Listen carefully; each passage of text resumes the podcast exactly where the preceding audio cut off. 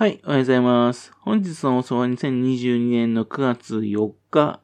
日曜日です。本日は第189回目のお話となります。このチャンネルは福島県郡山市在住の特撮アニメ漫画大好き親父のぴょん吉が響きになったことをだらだらと話をしていくという番組です。そんな親父の独り言をお聞きになりまして、もしもあなたの心に何かが残ってしまったらごめんなさい。悪気がなかったんです。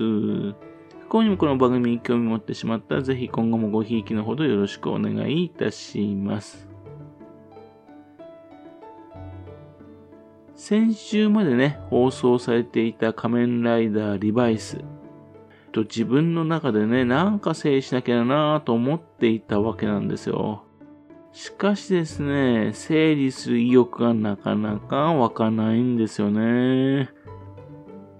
リバイスなんですけどね。えっと、毎回見ていたんだけどね、愛着があったから見ていたっていうんではなくて、仮面ライダーをですね、1号からですね、ずっと見てんでね、まあ義務的に見ておりました。そんなわけでね、ちょっと今回ですね、まとめようと思ったんですが、短めになりそうです。基本的にはですね、子供が楽しめばな、良いなという意識でね、毎回見ております。自分がね、つまらなくてもね、子供が喜べば OK かなと思って見てるんですけども、気になるのはですね、子供たちがね、楽しんで見ていたのかなっていうことなんですよね。バイスタンプとかね、集めた子供たち結構いたんでしょうかね。まあ、この作品が終わりましてね、その感想とかはね、結構 SNS とかに上がってますんでね、まあ、興味ある人はそちらの方を見てもらえばなと思います。他の人とは違ってね、良かったところ、期待していたところ、そういうところを上げていこうかなと思っております。まずですね、仮面ライダー50周年記念作品ということで、1971年にね、悪魔のギフのね、スタンプが発見されたところ話はスタートします。というわけで、どんな風な話になるかなとワクワクいたしました。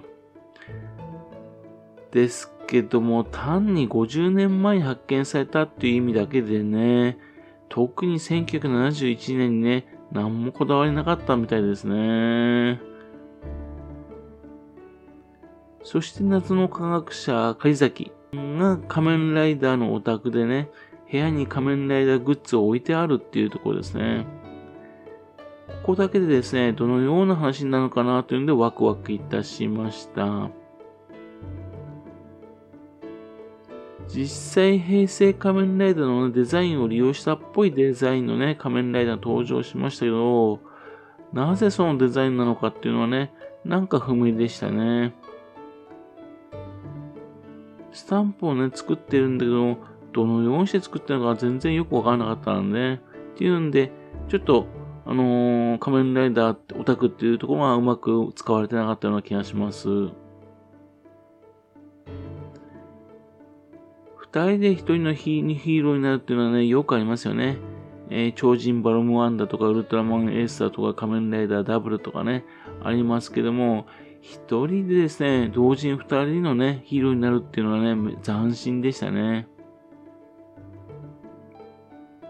斬新であったし、人の心っていうのは悪悪とね、正義がね、それぞれあるってことをね、子供たちに教える意味ではね、良かったのかなと思いましたけども、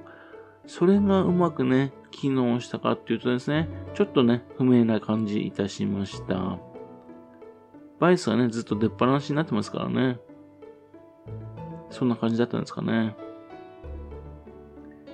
それから、二人で事件を解決していくっていうね、バディモノっていうね、視点が、まあ、期待できたんですね。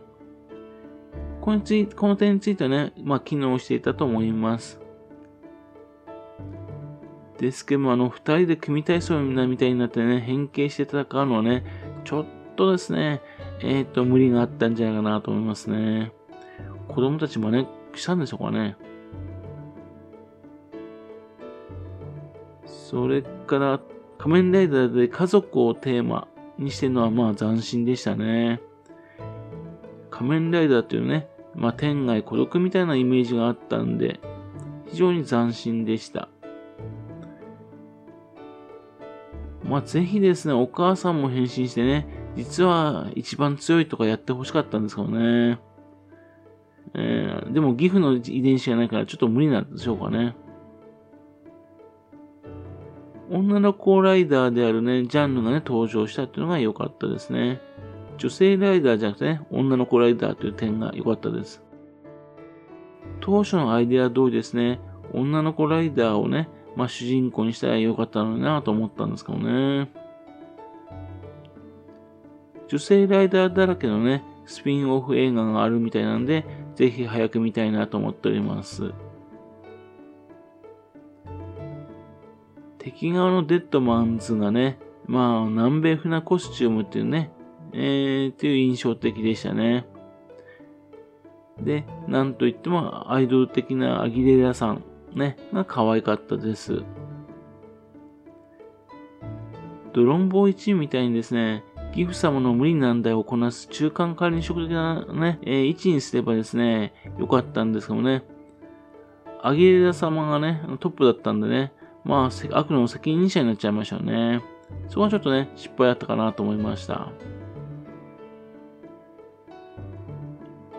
悪から地球を守るですね、フェニックスっていうですね、科学技術を使った防衛隊みたいな組織が存在しているっていうのもね、仮面ライダーとしては斬新でしたよね。ですけども、フェニックスが実は悪っていうのはですね、まあ今まで散々行われてきてるんでね、これはやらないでほしかったかなと思いますね。それにしてもですね、空を飛び続けている理由がよくわからなかったですね。すぐに現場に駆けつけるっていう意味だったんでしょうかね。でもどうやって隊員を落としてたんでしょうね。それからバイスがマスクをしてっていうのはね、面白かったですね。マスクを外した顔は見えないですけどね、ベイルがね、いたんでね、まあ、あんな風な顔なんだなと想像つきます。子供がね、えっと、マスクをね、えー、し、従わない時にですね、まあ、バイスがいたんでね、結構ね、役立ったんじゃないかなと思います。女の子の色と思われたね、えっ、と、ピンクをですね、えっ、と、色に使ったところですね。そういう点は良かったかなと思いますけども、ただ、いろいろとホームチェンジしすぎてですね、どれがね、えーうん、実際のリバイスの形なのかなっていうのはよくわかんなかったですね。ちょっとホームチェンジが多すぎますよね。